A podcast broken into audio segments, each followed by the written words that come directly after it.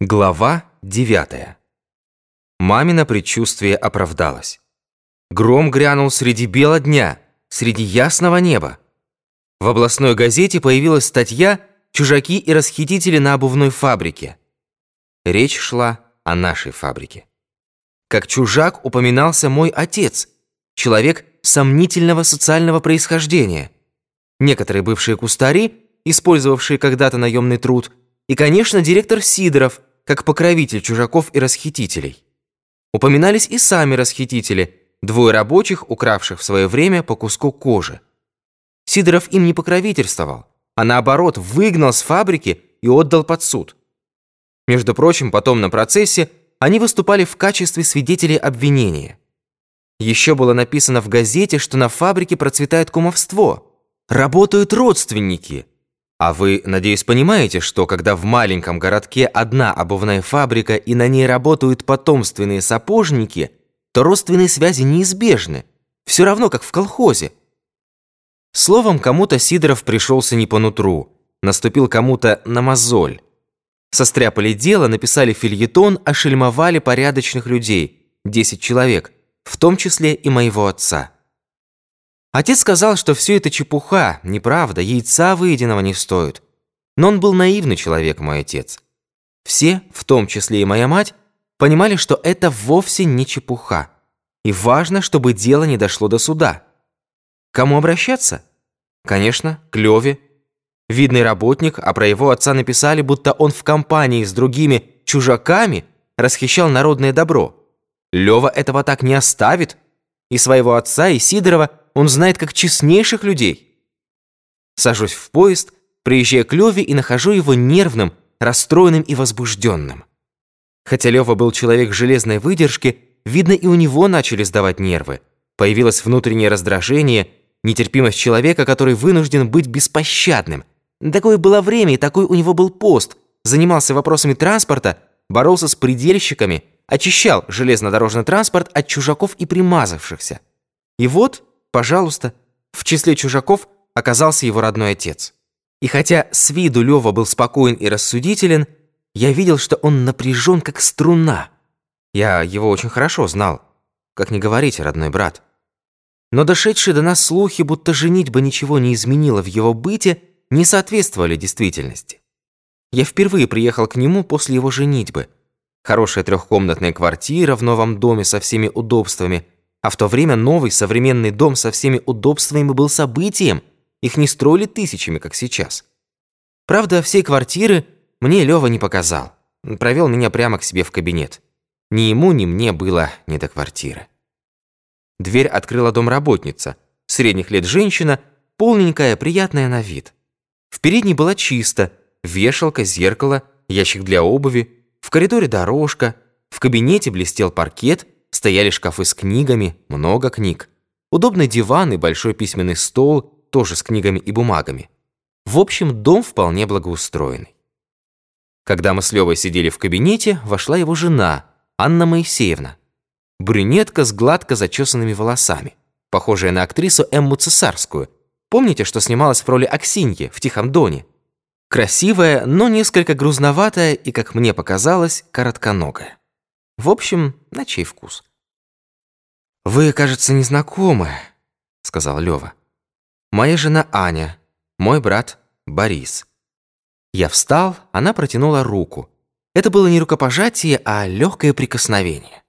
Улыбнулась коротко и официально, улыбка тут же сошла с ее лица. Она уселась в кресло и, знаете, не проронила ни слова. На ее лице я не только не видел сочувствия к отцу и всем нам, наоборот, я чувствовал неприязнь. Мы осложнили их жизнь. Было видно, что с Левой они уже все обговорили. Она в курсе всего. Не задала ни одного вопроса, не вставила ни одного замечания. Это было не ее, а чужое дело. И сидела она здесь для того, чтобы не дать мне втянуть Леву в историю. И если бы она вступила в разговор, то я точно знаю, что бы она сказала. Она бы сказала – Неужели вы не понимаете, кто ваш брат и к чему это вас обязывает? Вот что она бы сказала. Но она ничего не сказала, молчала. Единственный раз открыла рот, когда в кабинет вбежала ее дочь. Маленькая девочка в пальтишке и берете, собиралась гулять. За ней стояла домработница, тоже готовая к прогулке, в пальто и платке. «Оля, что нужно сказать дяде?» Ровным шкрабским голосом спросила Анна Моисеевна. Заметьте, не дяде Боре, а просто дяде, обыкновенному посетителю. «Здравствуйте», догадалась Оля. Лёва погладил её по головке, видно, любил девочку, и сказал, «Здравствуй, дядя Боря, повтори». Она послушно повторила, «Здравствуй, дядя Боря». Слава богу, Лёва хоть немного исправил положение. Видно, не так уж и послушен своей Анне Моисеевне. «Анна Егоровна, больше часа не гуляйте», — приказала Анна Моисеевна. «Добре», — ответила та. О деле отца Лёва говорил спокойно, но я понимал, что оно его волнует. Волнует и само по себе. Он любил отца. Волнует и потому, что в связи с этим делом его ждут неприятности и осложнения. Э, безусловно, освободят от работы в обкоме. Какой может быть авторитет у руководящего работника, если его отца обвиняют в уголовном преступлении? Его действительно вскоре перевели на другую работу. Лева сказал, что он убежден в невиновности отца, в невиновности Сидорова, но допускает, что чужаки и расхитители могли их использовать, могли окрутить, потому что отец доверчив, а Сидоров малограмотен. Вмешиваться он, Лева, не будет.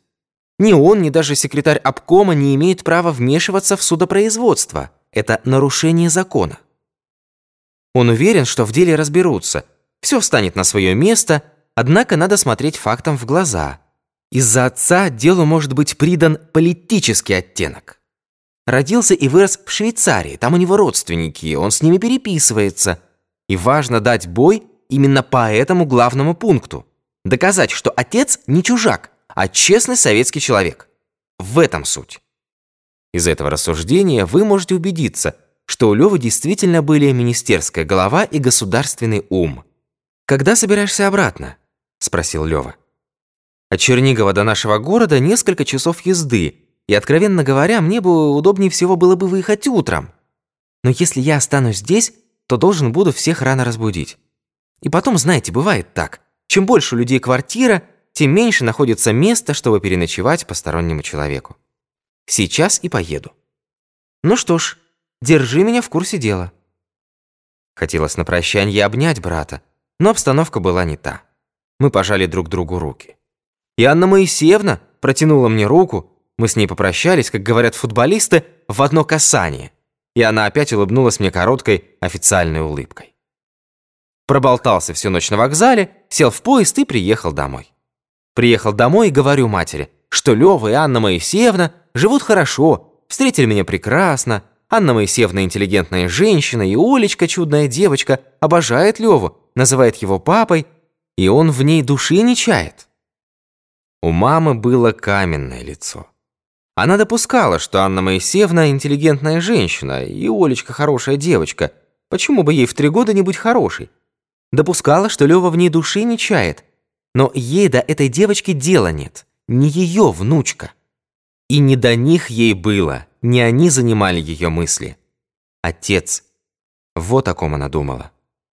Что он сказал о деле?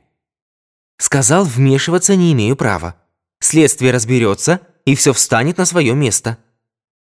Можно его понять. Выгораживая отца, он как бы косвенно подтверждает его виновность. Невинного защищать нечего, невинного защитит правосудие, в которое Лёва свято верил. Так что по-своему Лёва был прав. Это понимали и я, и отец, и дедушка Рахленко. Но мама понять не могла. Сын не может защитить отца? Где это видано? на таком посту и не может слова вымолвить против заведомой лжи? И это Лева, ее гордость. Неужели она обманулась в родном сыне? Обманулась в собственных детях? И наезжает из области ревизия, и начинает ворошить документы. А разве есть на свете ревизия, которая напишет, что все хорошо и прекрасно?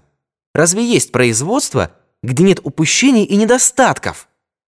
И кроме ревизии, приезжает из области специальная комиссия и начинает опрашивать людей, а люди разные. Недовольные рады наклепать, обиженные ищут случаи отомстить, трусы боятся сказать правду, люди осторожные предпочитают отвечать уклончиво. Отца, Сидорова, всех, в общем, десятерых отстраняют от работы и начинают таскать к следователю. И тут-то мой отец понял, что дело плохо. Возвращался домой подавленный. С ревизией, комиссией, следствием проходит месяцев шесть. Уже 36-й год. Исследователь выносит решение. Всех под суд.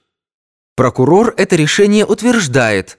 Забирает отца, Сидорова, всех остальных и отправляет в тюрьму, в Чернигов. Своей тюрьмы у нас не было. Что вам сказать? Что можно сказать, когда вдруг приходят, устраивают обыск и уводят твоего отца, тихого человека, переворачивают все вверх дном, ищут ворованные деньги и ценности, как будто не понимают, что будь отец вор, он бы все из дома унес. И, конечно, ничего не находят. Забрали письма, они были из Швейцарии. Отец, надо отдать ему должное, держался как мужчина, даже улыбался, чтобы ободрить нас но в его улыбке было что-то виноватое. Нет, не перед ними, а перед нами. Из-за него пришли ночью люди и доставили всей семье беспокойство. Но мама не была такой деликатной и воспитанной, как он. И мой младший брат Генрих тоже. Сначала он немного оробел, знаете, как уличный мальчишка перед милицией. Но когда до него дошло, что пришли за отцом, он начал грубить милиционеров, хамил, стоял в дверях, не давал пройти, толкался – вытворял свои мальчишеские шутки, и не прикрикни я на него, дело могло обернуться плохо. Ну а что творилось с мамой, я вам и передать не могу. Я думал, в эту ночь она сойдет с ума. Ее била истерика, отец ее успокаивал. Дина говорила, «Мама, не плачь, мама, не плачь». А мама сидела на стуле, раскачивалась и громко повторяла, «Конец, конец, конец». Саша, ему было тогда 8 лет, молча и задумчиво наблюдал за всеми. Я думаю, эта ночь запомнилась ему до последних дней его короткой жизни. Слава богу, маленький Игорек спал и ничего не слышал. И когда милиционер сказал маме, «Гражданка Ивановская, ведите себя спокойно», она закричала, «Зачем вы пришли? Кто вас звал? Убирайтесь!» Милиционеры, правда, были знакомые, наши же ребята. Но они многозначительно переглянулись, и отец деликатно сказал. «Извините ее, пожалуйста, она очень нервная». И потом матери. «Рахиль, если ты хочешь мне добра, то замолчи, прошу тебя». Она перестала кричать, только обхватила голову руками и раскачивалась на стуле, как помешанная. И даже когда отца уводили, не поднялась, не попрощалась, не ухватилась за него – как это делают женщины, когда уводят их мужей. Я сам своими руками собрал отцу вещи. Он поцеловал всех нас, подошел к матери, она сидела с закрытыми глазами, как мертвая. Хотел, наверное, погладить ее по голове, но передумал и вышел вместе с милиционерами из дома. Хлопнула дверь, потом вторая дверь. Мама по-прежнему сидела, не двигаясь, с закрытыми глазами. Ничего не видела, ничего не слышала. Я подошел к окну, уже рассветало. Отца вели по улице, и все это видели. Никто не спал. Все знали, что за ним пришли, все видели, как его уводят. Я велел детям лечь и хоть немного поспать. Генриху завтра на работу, а Саше и Дине в школу. Потом я тронул маму за плечо. «Мам, приляг». Она открыла глаза, посмотрела на меня, но не увидела. Снова закрыла глаза и осталась сидеть, как сидела я понял, что мама тронулась умом. Так она сидела до утра. Ребята встали, позавтракали и ушли. Генрих на работу, Дина и Саша в школу. Проснулся Игорек, я его одел, накормил. Мама услышала его голос и только тогда открыла глаза, посмотрела вокруг и сказала «Все кончено». Потом встала, прошла в спальню, легла в чем была, заснула и проспала весь день до вечера. Пришли дедушка и бабушка Рахленко. Пришли дядя Лазарь, дядя Гриша. Приходили люди, соседи, а мать все спала. И я, чтобы ее не будить, выходил с ними на крыльцо, рассказывал все как было. Люди сочувствовали, женщины плакали, жалели отца. Пришли и мамины подруги. Помните? Дочери кузнеца Кузнецова. Теперь они уже сами имели внуков. И сташонки, и другие люди приходили. Я никого к матери не пускал. Все время заходил к ней, боялся, что она что-нибудь сделает над собой. Ясно, что она уже не в своем уме. Пришли Дина и Саша из школы, потом Генрих с работы. Бабушка увела их и маленького Игоря к себе обедать. Вечером мама проснулась, умылась, вышла в столовую, и я понял, что ошибся, предполагая, будто она тронулась умом. Она вышла спокойная, строгая, властная, какой была всегда. Велела позвать дедушку, дядю Лазаря, дядю Гришу, наших соседей Ивана Карловича и Афанасия Прокопича Сташонка, всех без жен. Ей нужен мужской совет. Они пришли, мы сели за стол и стали думать, что делать. И, конечно, у всех на языке одно слово – адвокат. И не просто адвокат, а адвокат из адвокатов. На карту поставлена жизнь отца. Первым адвокатом на Украине тогда считался некий Дольский из Киева. Гремел на всю республику, все равно, как, скажем, Брауды или Комодов гремели на весь Союз. Но Брауды или Комодов ради такого дела к нам не поедут. А Дольский, может быть, и поедет. Киев ближе, чем Москва. И, как резонно заметил Иван Карлович, в случае неблагоприятного решения областного суда дело перейдет в Верховный суд республики. Дольскому будет с руки заниматься делом, тем более, что в Киеве он всех знает, и все знают его. Но, добавил Иван Карлович, Дольский очень дорогой адвокат. Берет такие баснословные гонорары, что мы не можем себе и вообразить. Мама ответила, что гонорар – это не довод. Она заплатит любой гонорар. Если понадобится, продаст дом из себя все продаст, из детей. Мы готовы остаться голыми, босыми, без крыши над головой, лишь бы выручить отца. И дядя Лазарь, и дядя Гриша тоже сказали, что продадут все, лишь бы выручить Якова. И Афанасий Прокопич тоже обещал помочь, чем сумеет. В общем, было ясно, что лучшей кандидатуры, чем Дольский, нет и быть не может. У него авторитет на всю Украину и даже на весь Союз. И если он возьмется за дело, папа будет спасен. Но мама ждала, что скажет дедушка. С его мнением она очень считалась.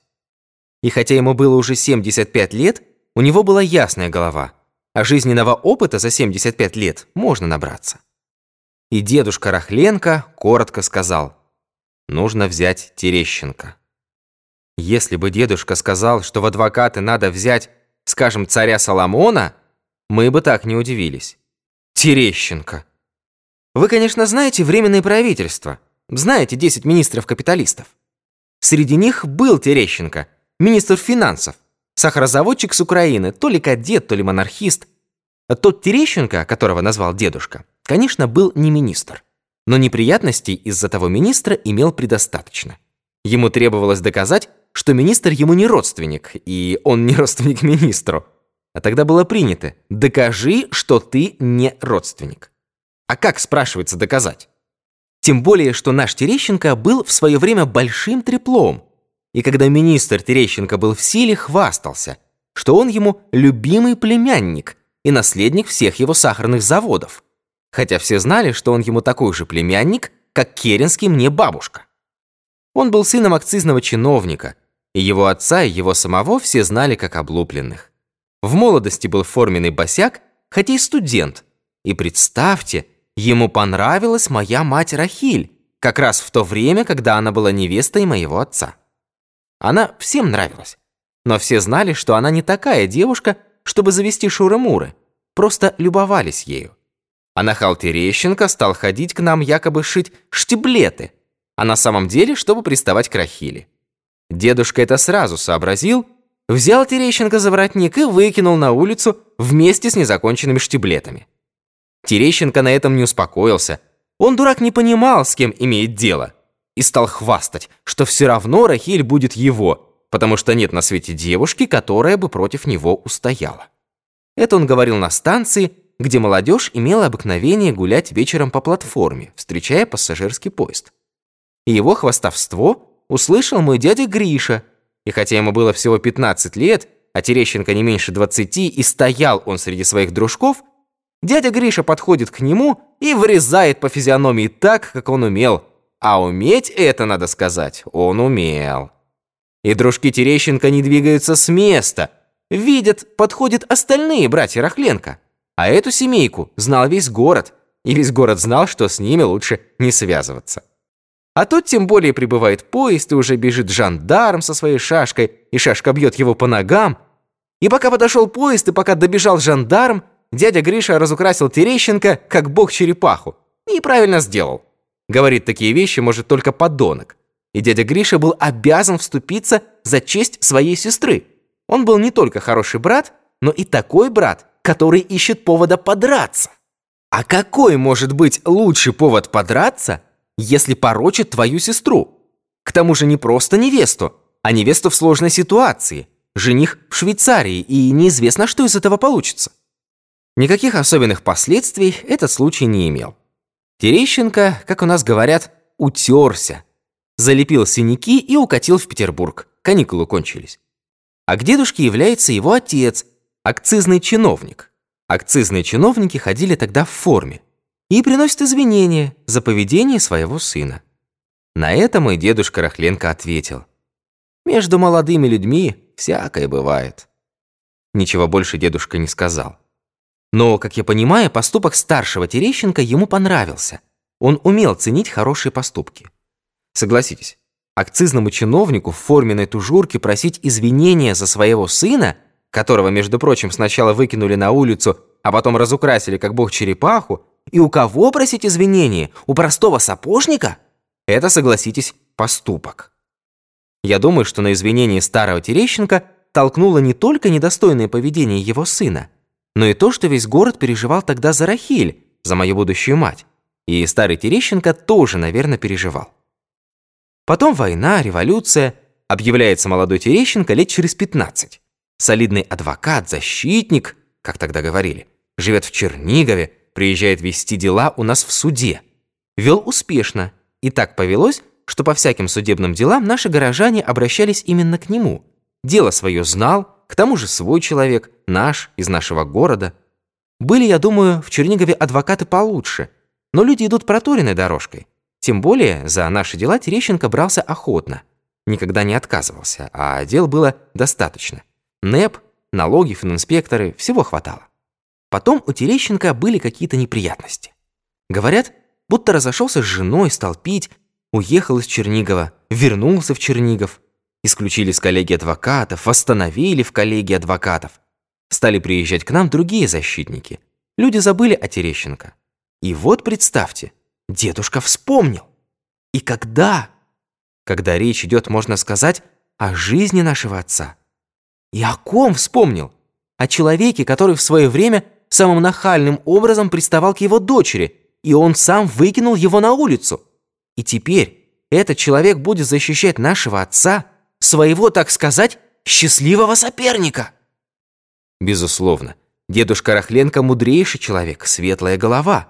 Но 75 это 75. Я не хочу сказать, что в таком возрасте человек глупеет, вовсе нет. Но он несколько коснеет. Дедушка помнил, что Терещенко вел когда-то дела в нашем городе. Вел успешно. Других защитников дедушка не знал.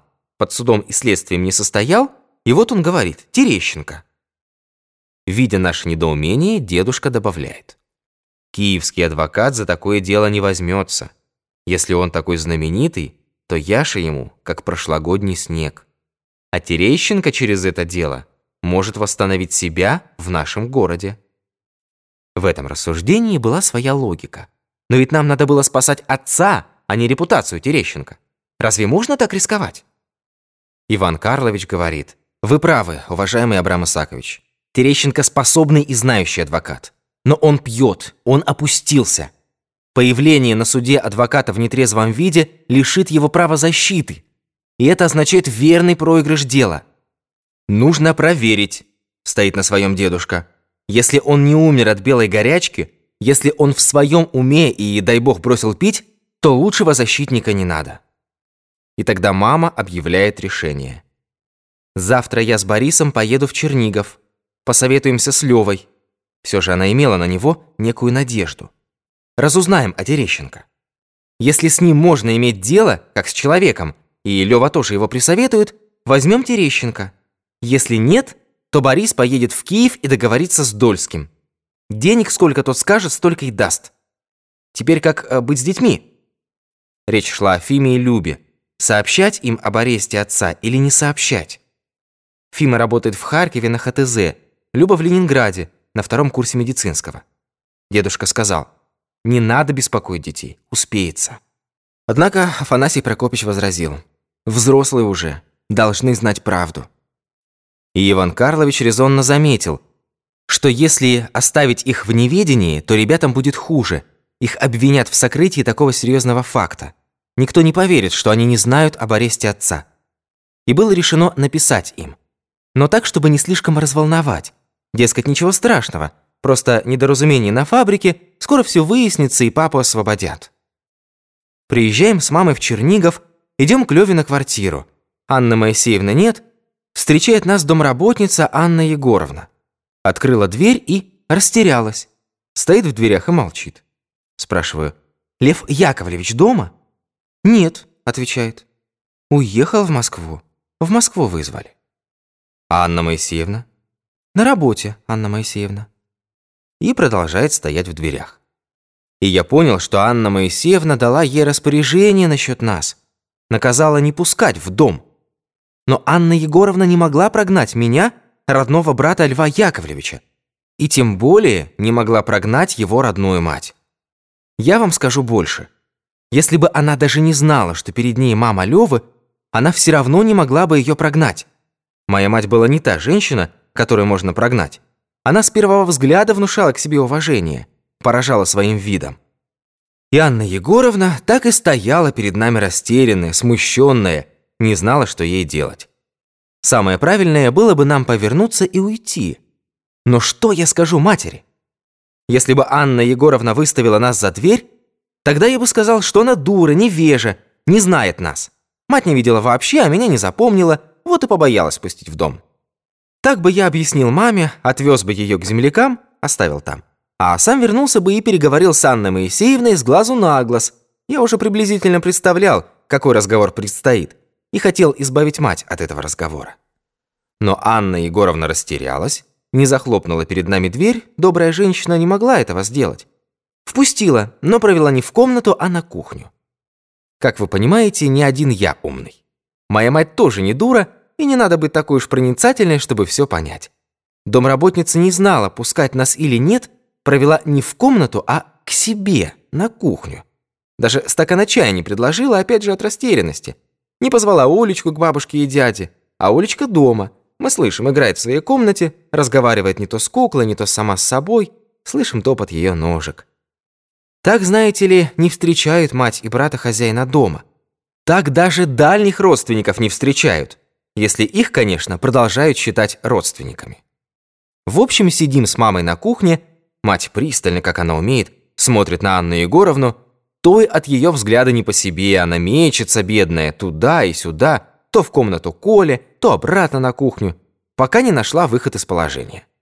«Нам с Олечкой пора гулять». И не может бедняга договорить, что, мол, и вам следует уходить. Не велено мне никого посторонних дома оставлять. Не может это выговорить, но и не имеет права предложить остаться. Человек подневольный. И чтобы выручить ее, я спрашиваю, «Где вы с ней гуляете?» «Тут», — показывает на окно, — «в скверике». «Вот и хорошо», — говорю. «Мы с вами посидим на скамеечке, покуда Анна Моисеевна придет. Пойдем, мам, побудем немного на воздухе». А мама по-прежнему пристально смотрит на Анну Егоровну. Все, конечно, понимает, но не произносит ни слова. И от ее взгляда домработница смущается еще больше. «Сидите, не торопитесь, я еще пока Олечку соберу». «Нет», — говорю. Мы уж подождем вас в сквере. Выходим с мамой в сквер и присаживаемся на скамейке. Прекрасный солнечный сентябрьский день. Еще по-летнему тепло, все зеленое, буйное, и деревья, и кустарники, и травка. Детишки копаются в песочке, идут по улице веселые люди. Все кругом такое безмятежное, радостное, сияющее. Такой он красивый наш древний Чернигов. И никак с этим не вяжется мысль, что отец исчез из этой прекрасной жизни. «Ну, что ты скажешь?» Спросила мама, косясь на меня. «Что с нее взять? Домработница, необразованная женщина». «Ладно», — мама отвернулась. «Дождусь образованную». «Может быть, поедем к Рудаковым?» Это были наши земляки. Отдохнешь, а я вернусь один, поговорю с ней, узнаю, где Лёва». «Нет», — отвечает. «Хочу сама посмотреть нашу кралю». Подошли Анна Егоровна с Олечкой. Анна Егоровна села рядом, Олечка пошла к ящику с песком, но я остановил ее. «Олечка, здравствуй!» «Здравствуйте!» «Ты меня узнаешь?» Ответила нерешительно. «Э, «Узнаю». «Как меня зовут?» «Дядя». Она опять запнулась и посмотрела на Анну Егоровну. «Дядя Боря», — подсказал я. «Дядя Боря», — повторила девочка. Я показал на маму. «А это баба Рахиль». Я знал, что мама будет недовольна такой аттестацией.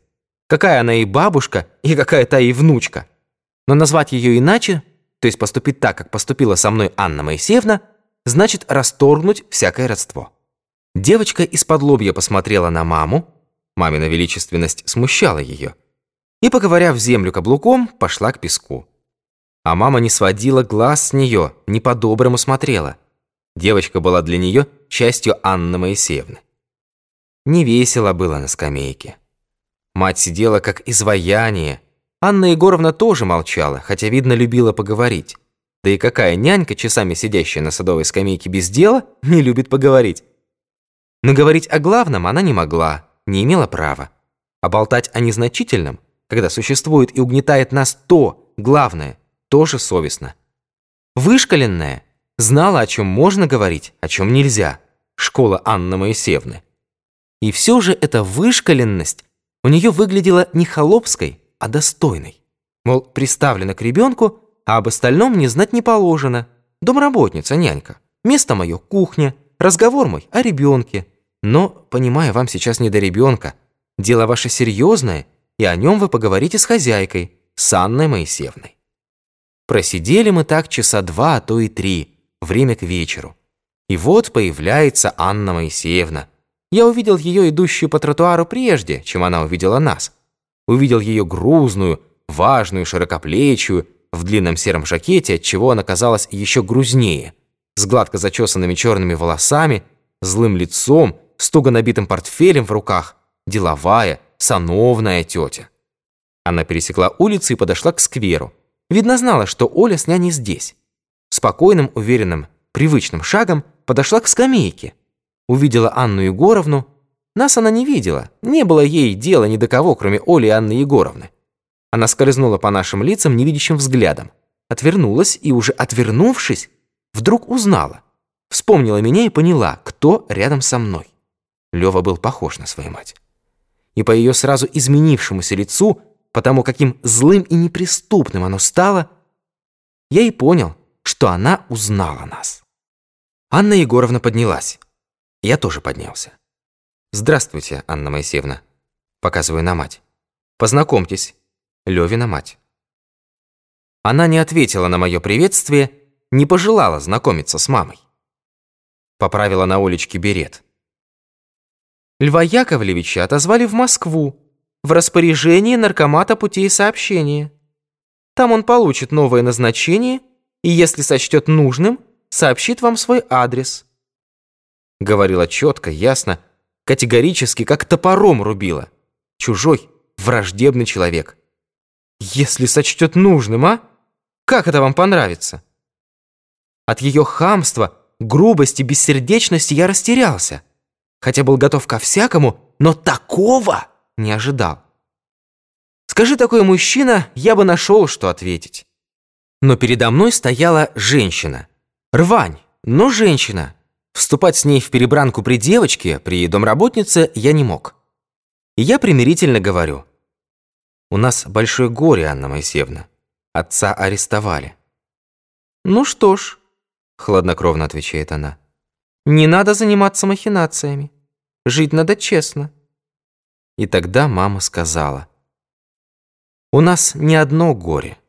У нас два горя.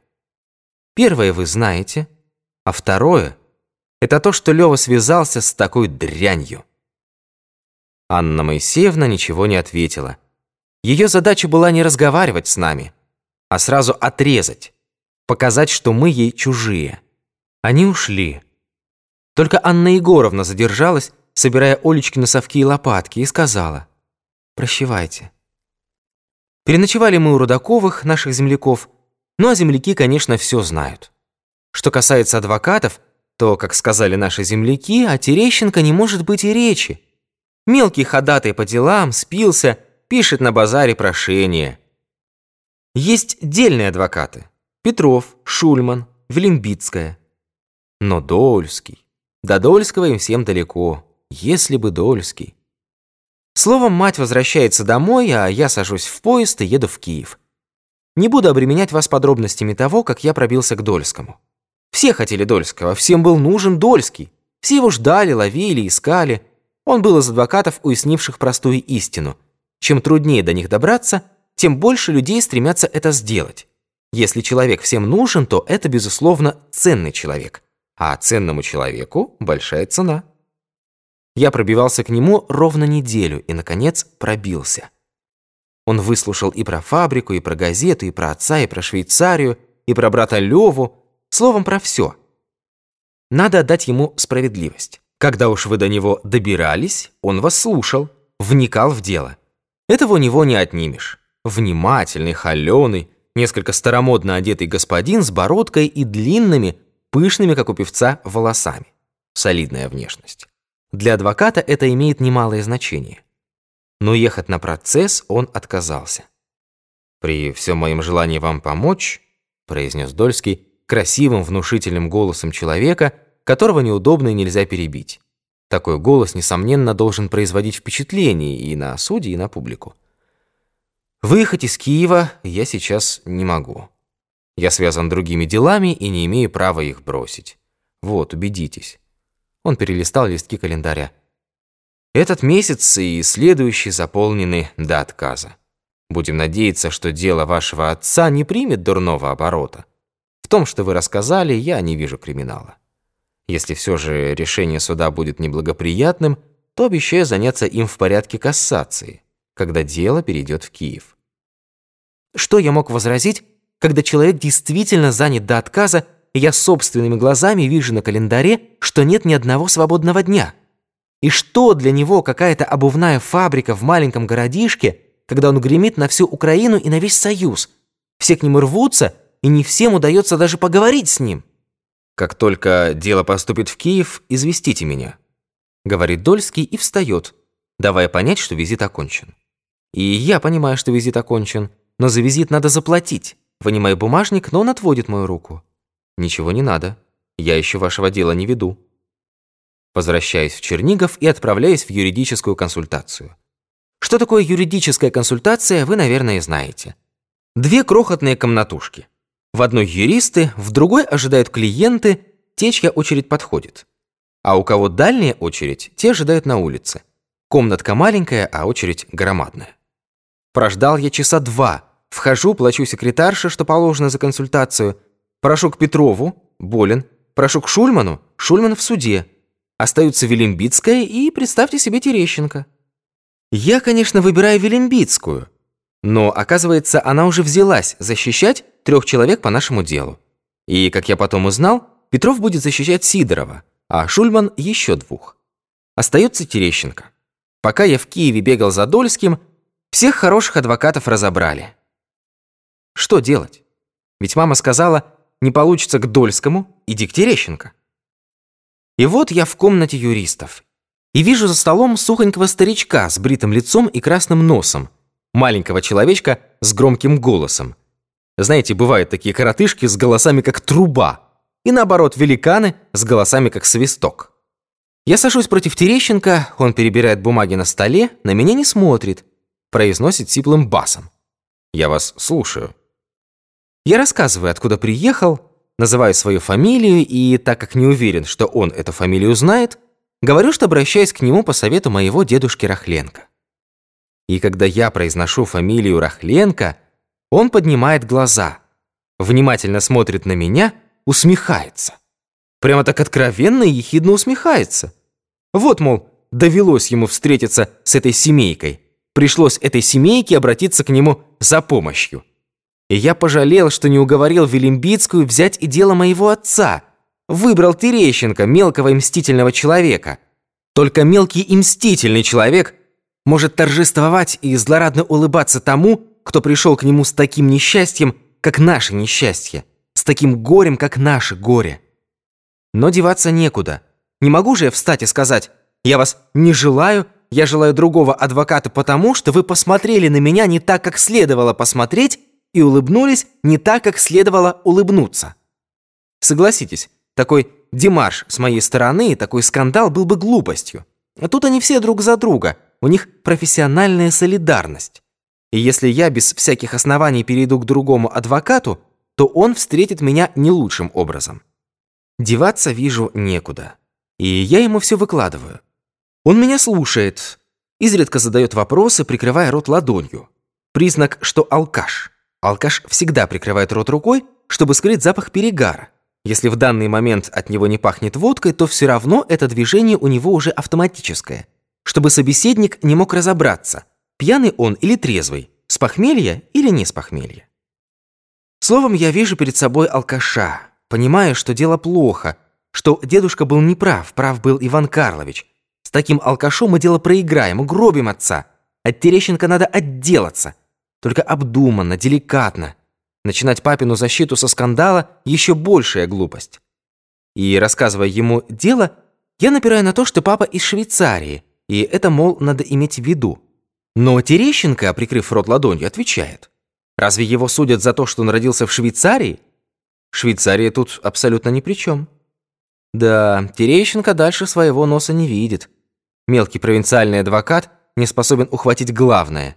Главное – это то, о чем предупреждал Лёва – Потом он вдруг говорит. «Ваша мать была в свое время очень красивой девушкой». И опять ехидно улыбается. Мол, такая красавица могла бы иметь счастливую судьбу, но пренебрегла им, Терещенко, вышла за неудачника, и вот по собственной глупости попала в такую ужасную историю. Меня это взорвало. Мне так и хотелось ездить по его бритой роже. Но в такой ситуации нельзя давать волю чувствам. Надо сдерживать себя. И я сдерживаю себя, ничего насчет матери не отвечаю. Только думаю, как повернуть дело, чтобы он отказался от защиты. И тут он, к счастью, спрашивает. «Ну а как смотрит на это ваш знаменитый брат?» Опять ехидный вопрос. Я этим пользуюсь. Брат смотрит пессимистически. «Да», — соглашается Терещенко. «Для такого взгляда есть все основания» но для окончательного суждения нужно ознакомиться с делом. Приходите ко мне послезавтра в это же время. Проходит день. Остановился я у земляков. Их в Чернигове было много.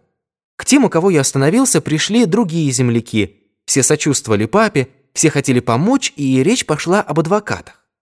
И тут мнения разошлись. Одни говорят, что настоящий адвокат только Петров, а Шульман – дерьмо. Другие наоборот, дерьмо Петров, а настоящий адвокат Шульман. У третьих дерьмо все. И Петров, и Шульман, и Велимбицкая, и Терещенко. В общем, являюсь в назначенный день к Терещенко, и он мне говорит. С делом я ознакомился. Дело сложное и, по-видимому, безнадежное. «Ну что же», — отвечаю, «раз оно для вас безнадежное, то я поговорю еще с кем-нибудь». «Нет», — говорит он, «обязанность адвоката — защищать обвиняемого в любом, даже самом безнадежном деле. Тем более следствие закончено, процесс состоится, возможно, в ближайшие дни, у вас нет времени выбирать. Дело буду вести я. Оформляйте у секретаря документы. Я намекаю, надо договориться. Он казенным голосом меня обрывает. Никакой особой договоренности быть не может. Обратитесь к секретарю. Оформляю, плачу в кассу, что положено, и возвращаюсь домой с тяжелым сердцем. Дело попало в плохие руки, и виноват я, никто другой. Пока я в Киеве гонялся за Дольским, все лучшие черниговские адвокаты разобраны. Они будут защищать других подсудимых. А моего отца будет защищать алкоголик Терещенко. Он, конечно, не забыл, как моя мать отвергла его ухаживание, как дедушка выкинул его на улицу вместе со штиблетами – и как дядя Гриша разукрасил его, словно бог черепаху, и не где-нибудь в глухом переулке, а при всем честном народе на железнодорожной станции, где гуляла вся наша городская интеллигенция. Но дома маме я говорю, что все хорошо, С Дольским я договорился, он включится, если дело перейдет в Киев. С Терещенко тоже договорился. Он произвел на меня благоприятное впечатление. Наши земляки были неправы, давая ему отрицательную характеристику. Мать меня выслушала и молча кивнула. Она вообще теперь мало говорила. Жизнь ее остановилась на том мгновении, когда отца увели из дома. Наша жизнь продолжалась. Я имею в виду моя жизнь, моих братьев, сестер, дядей, родных. Никуда не денешься. Жизнь идет, ведь даже когда умирает близкий человек, все равно жизнь продолжается.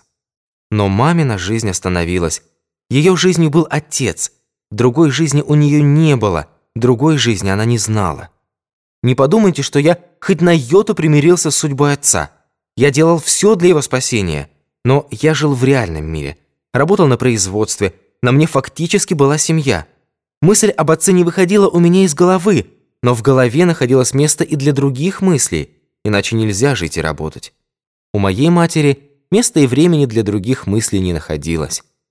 Ее единственной мыслью был отец и только отец. И я благодарю судьбу за то, что в это тяжелое время ничего другого не произошло, ни с кем из нас ничего не случилось, потому что не знаю, как бы повела себя мать, и мне страшна мысль, что, возможно, перед тяжкой судьбой отца ее могло бы оставить равнодушной или недостаточно внимательной любое другое несчастье, даже если бы оно касалось ее детей. Детей у нее было семеро, а муж, ее Яков, один единственный на всю жизнь. Проходит, однако, неделя, другая, а суда нет и нет. То я, то мать ездим в Чернигов, возим отцу передачи. Потом мать остается в Чернигове готовить отцу пищу и носить передачи. На тюремных харчах и здорово не проживет. А папа привык к домашней пище. И не просто домашней, а к маминой. Все было подчинено отцу. Я отдаю всю зарплату, Ефим присылает сколько может. И Лёва, надо отдать ему должное, тоже прислал деньги с Челябинска. Но работал он не в Челябинске, а на какой-то крупной станции Южно-Уральской железной дороги, на какой именно не сообщал. Сообщил только, что Анну Моисеевну тоже переводят в Челябинск. Обкомовскую квартиру в Чернигове они сдали, и как только получат квартиру в Челябинске, и у них будет твердый адрес, он его сообщит, а пока просит писать ему до востребования. Приехали Люба с Володей из Ленинграда.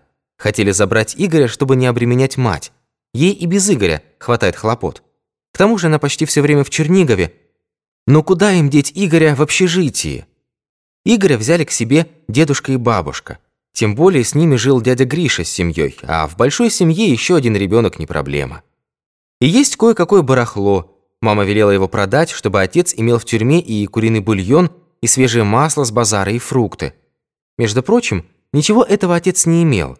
Рассказывал потом под большим секретом от матери, что все у него отбирали блатные. Но мать этого не знала, она знала лишь одно – выручить отца из тюрьмы, а пока он в тюрьме, поддерживать его как только можно. И этой задаче она подчинила всех. Именно тогда я узнал от матери многое из того, что вам рассказал. Мать вспоминала их жизнь от первой встречи на нашей пыльной песчаной улице и до того дня, как отца увели из дома. В эти тяжелые дни – в эти горькие минуты я понял, как могут люди любить друг друга, как могут они пронести свою любовь через всю жизнь. Поэт Маяковский сказал, «Для веселья планета наша мало оборудована». Может быть, не знаю. Но то, что наша жизнь мало оборудована для любви, это точно. Между тем, начал к нам наезжать Терещенко. Будто по каким-то делам в нарсуде, а в действительности по нашему делу. Встречался с дедушкой. О чем они говорили, не знаю. Дедушка темнил, мне это было обидно. Какие могут быть секреты, когда речь идет о моем родном отце? Прикинув, я сообразил, что Терещенко договаривается с дедушкой о гонораре. А может быть и получает уже в счет гонорара, чтобы подмазать кого нужно. Ведь дедушка вырос при старом режиме, когда взятка или хабар, как у нас говорят, была в большом ходу. Я сказал дедушке, чтобы он ничего не давал Терещенко. Дедушка ответил, что ничего не дает. Встречаются они как старые знакомые. Хороши знакомые. Один другого вышвырнул на улицу. Вспоминает старое время. Есть что вспомнить. И разговаривает о папином деле. Я этому не верил. О папином деле Терещенко с большим успехом мог бы поговорить со мной. Все же я мастер цеха и могу рассказать об обстановке на фабрике больше, чем дедушка. Ясно, Терещенко вымогает у старика деньги, знает, что у меня он их не получит. Давать деньги Терещенко – это значит выбрасывать их на ветер. Толку от него не будет, а деньги нам нужны. Передачи, дети, предстоит Дольский, и деньги требуются немалые. Но дедушка ни в чем не признавался. Доказательств у меня не было, и оставалось молчать. И так ждем суда месяц, другой, скоро год. И вдруг, как снег на голову. Суд будет через неделю, и не в Чернигове, а здесь, у нас. И не просто суд, а показательный процесс в клубе. И не наш народный суд, а выездная сессия областного суда. В общем, на широкую ногу, и результатов надо ждать самых скверных. Клуб был набит до отказа. Яблоку негде упасть. Процесс длился три дня. Эти три дня были самыми черными днями моей жизни. На фронте я видел смерть лицом к лицу, но видеть на скамье подсудимых отца, кристально честного человека, ни в чем не повинного, что может быть ужаснее? За этот год, из них восемь месяцев тюрьмы в ожидании суда, отец постарел лет на десять, осунулся, похудел, сгорбился. Он не умел хитрить, выкручиваться, отвечал не то, что нужно, и не так, как нужно. И у него опять, черт побери, извините меня, но именно черт побери, было виноватое лицо, будто он действительно в чем-то виноват. Только хорошо знавшие папу люди понимали и знали, что виноватое выражение у него от смущения, от деликатности, от того, что именно из-за него заварилась такая каша, из-за него здесь собралось столько народа, и главное, что он должен возражать судье и прокурору, говорившим полную чепуху, обнаружившим вопиющее невежество в нашем производстве, и отцу было неудобно поправлять их. Он не любил и не умел ставить других в смешное положение. Между прочим, судью, фамилия его была Шейдлин, я знал еще по двадцатым годам. Был у нас такой парень, Семка Шейдлин, хохмач, балагур, в общем, трепач, но безвредный, со всеми ладил, со всеми дружил. Особенно с моим братом Левой, когда тот был секретарем окома комсомола. Состоял, так сказать, при Леве, во всем ему поддакивал, умел вставить острое словцо. Леве это нравилось, и он ему покровительствовал. Семка околачивался на мебельной фабрике. Не помню, кем работал, скорее всего, зарабатывал производственный стаж. Тем более отец его был бухгалтер, то есть служащий. Ничем, кроме своего балагурства, Семка не выделялся. Разве еще тем, что парень был очень неспортивный. Едва сдал нормы ГТО, этакий толстогубый уволень и когда мы играли в футбол, сидел на краю поля и отпускал в наш адрес разные шуточки. Впрочем, он скоро уехал учиться, окончил институт совправа, работал в областном суде, к нам не приезжал. Тем более родители его куда-то переехали. И вот через 10 лет, пожалуйста, явился. Председатель выездной сессии областного суда. Такой же низенький, толстогубый, в гимнастерке с широким ремнем, бриджах и сапогах. Пополнел, полысел, глаза выпуклые. Не знаю, остался ли он таким же хохмачом и балагуром, каким был раньше. Но, как вы понимаете, на суде он не хохмил, не балагурил.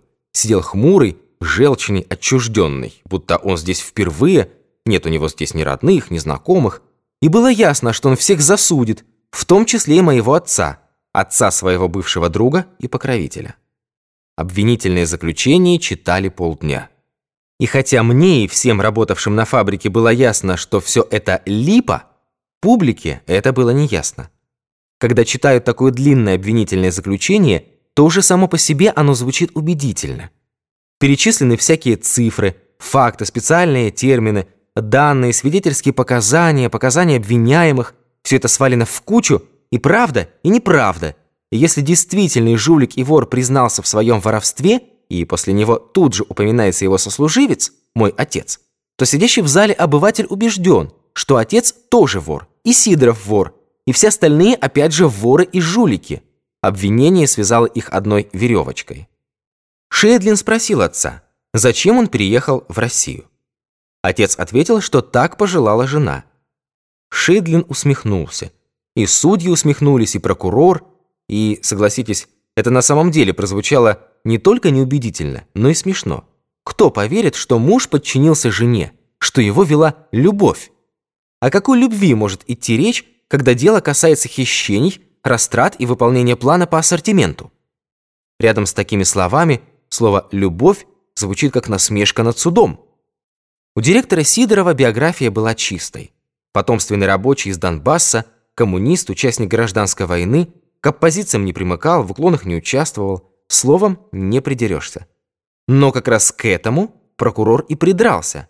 Для чужаков и социально чуждых элементов требуется именно такое прикрытие. Именно такой внешне безупречный человек им и нужен, чтобы за его спиной творить свои черные дела. Сидоров дал этой банде свое якобы чистое имя, свою якобы безупречную репутацию. И потому из всех десяти Сидоров самый коварный и вероломный враг. От остальных, кроме вредительства, и ожидать нечего, их нетрудно распознать. А Сидоров замаскировался под честного коммуниста, чтобы этим чужакам было легче вредить. На такой демагогии был построен процесс. Лёва это предсказывал и был прав. И потому адвокаты Петров, Шульман и Велимбицкая отбивали своих подзащитных именно по этой, политической линии. Понимали, что в ней-то и вся опасность. Петров напирал на биографию Сидорова, на его честность и бескорыстие. Его, мол, использовали как человека малограмотного, всего четыре класса, но, несмотря на малое образование, он, можно сказать, создал эту фабрику. На это и было направлено его внимание, его усилие, и потому он многое проглядел, доверился плохим людям и невольно стал их орудием. Но субъективно он честный человек, не вор, не жулик, не чужак, и суд должен принять этого внимание. Адвокат Шульман, защищавший главного инженера Романюка, между прочим, прекрасного специалиста, указал, что его подзащитный еще 15-летним мальчиком вступил в комсомол, порвал с отцом, бывшим петлюровцем. И только один человек не понимал, в чем истинная суть. Этим человеком был наш защитник Терещенко. В этом Лёва тоже оказался прав. Терещенко ничего не говорил о Швейцарии. Только мимоходом отметил, что отец приехал в Россию в 1911 году и попросил занести это в протокол. Вообще он все требовал занести в протокол, всякую мелочь и ерунду, чем раздражал Шедлина и вызывал смех в зале. Но это еще можно простить. Мелкий провинциальный адвокат, формалист, буквоед, ладно. Дело в другом. Он не только не касался политической стороны дела, не только не доказывал, что отец честный человек, ничего себе не брал и ничего у него не нашли. Он, понимаете ли, пошел по чистым мелочам. Накладная номер такая-то, партия товара номер такая-то, отправка от такого-то числа, заприходована тогда-то, отпущена тогда-то, ага. А вместо этого сорта отпущен другой, допускается это или не допускается? Не допускается, позвольте. А инструкция наркомата легкой промышленности, номер такой-то от такого-то числа, значит, допускается? Прошу приобщить к делу инструкцию. И циркуляр, номер такой-то от такого-то числа, тоже прошу приобщить к делу. Какая норма полагается на обрезки? Какая? Извините.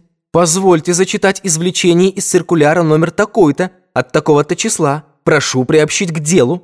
И дополнительное разъяснение к циркуляру от такого-то числа за номером таким-то также прошу приобщить к делу.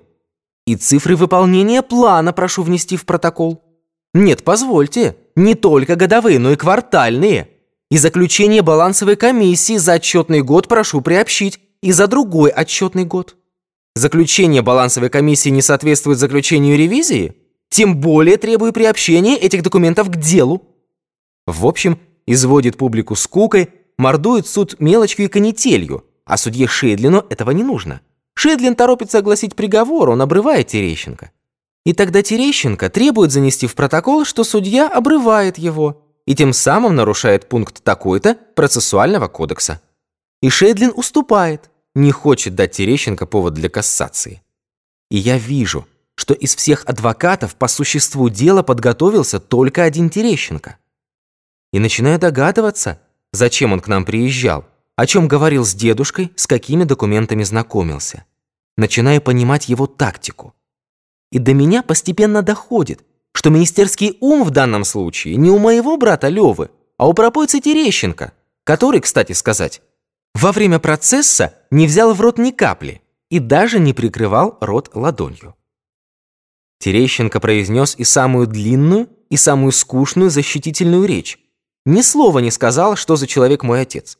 Не сказал, что у него семья, дети, и неплохие дети, рабочие, комсомольцы, красноармейцы, студенты. Ничего этого он не сказал. Бил не на чувства. не на эмоции, а на факты, на цифры, на документы, а публике, сами понимаете, это неинтересно.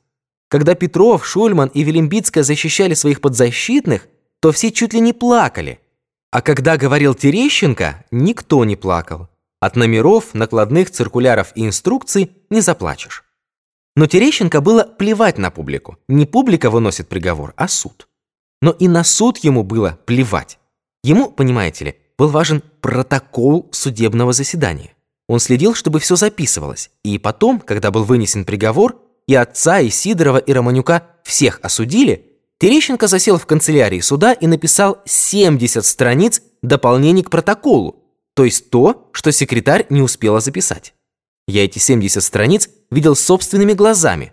Судья Шейдлин их разрешил приобщить к делу. Они соответствовали истине. И опять же, речь в них шла о всяких мелочах. И такой есть порядок, что после заседания можно вносить добавления или исправления в протокол, если, конечно, что-то оказалось пропущенным. Приговор был такой. Сидорову и главному инженеру Романюку – десятка. Остальным – кому восемь, кому пять. Отцу пять за халатность при исполнении служебных обязанностей. Приговор довольно мягкий, надо сказать. Срок обжалования – 10 дней. И вот Терещенко садится и пишет обстоятельную, очень подробную и мотивированную жалобу в Верховный суд Республики.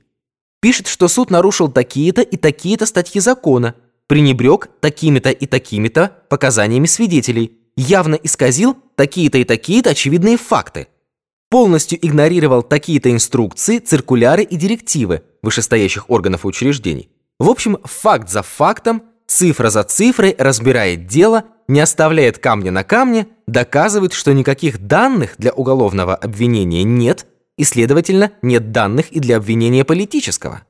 Каждое свое доказательство он подкреплял материалами дела. Страница такая-то и такая-то, документ такой-то и такой-то.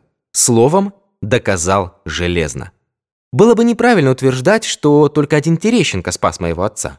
Помогло то, что дело шло по обычному уголовному суду. Но из всех защитников – только один Терещенко это правильно учуял и сумел придать делу чисто уголовный вид. Я смотрел дело. Это так говорится, дело. Это несколько томов. И поверьте, на девять десятых они были заполнены тем, что насобирал, наговорил, написал Терещенко. То есть не патетикой, а существом. А существо заключалось в том, что в свое время на фабрике были два вора.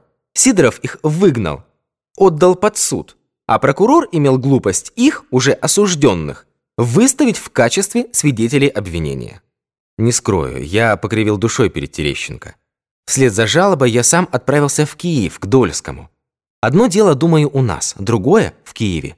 В Киеве Терещенко никто, а Дольский – фигура. Хотя Терещенко составил прекрасную жалобу, но на нее могут не обратить внимания. А если с ней выступит Дольский, то обратят. Опять неделю я добивался Дольского. А когда добился, он мне говорит. Терещенко вел дело гениально. Я всегда считал его крупнейшим юристом и рад, что он возрождается к новой жизни.